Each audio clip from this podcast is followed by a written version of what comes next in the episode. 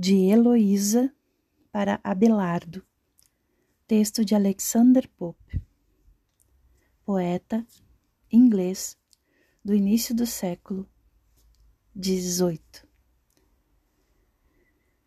Nesta profunda solidão e terrível cela, onde a contemplação celestial do pensamento habita e sempre reina a meditação melancólica, que significa esta agitação nas veias de uma virgem? Por que meus pensamentos se aventuram além do último retiro? Por que sente meu coração este amplo e esquecido calor? Ainda, ainda eu amo. De Abelardo veio e Heloísa ainda deve beijar seu nome. Querido, fatal nome. Restos nunca confessados. Nunca passarão estes lábios no sagrado silêncio selado. Ocultá-lo, meu coração, dentro desse disfarce fechado, quando se funde com Deus sua falsa ideia amada Oh, mesmo não o escrevendo minha mão, o nome aparece logo escrito.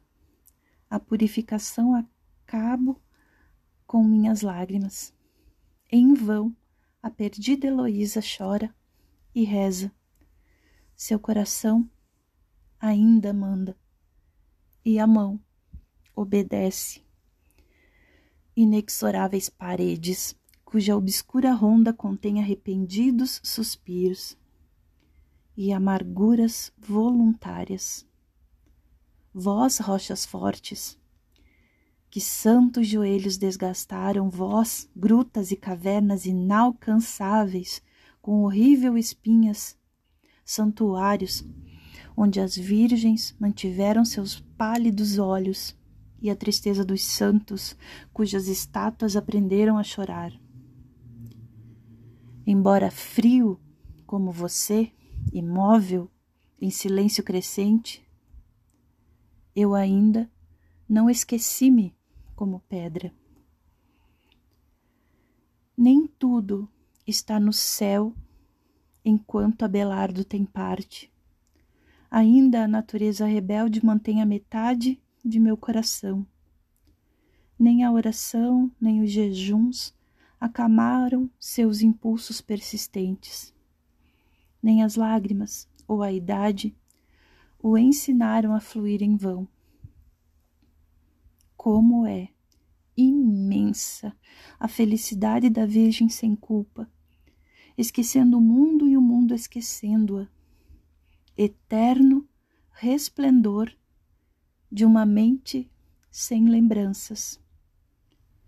Cada oração aceita e cada desejo realizado, trabalho e descanso, mantidos em iguais períodos, obedientes sonhos dos quais podemos acordar e chorar. Calmos desejos, afetos, sempre furiosos, deliciosas lágrimas e suspiros que boiam no paraíso. Graça que brilha a seu redor com raios serenos. O murmúrio dos anjos arrulha seus sonhos dourados por sua eterna rosa que floresceu no Éden, e as asas dos serafins derramam perfumes divinos. Para ela, o esposo prepara o anel nupcial.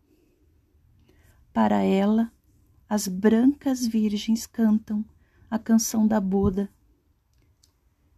E ao som das harpas celestiais, ela morre e se desfaz em visões do dia eterno.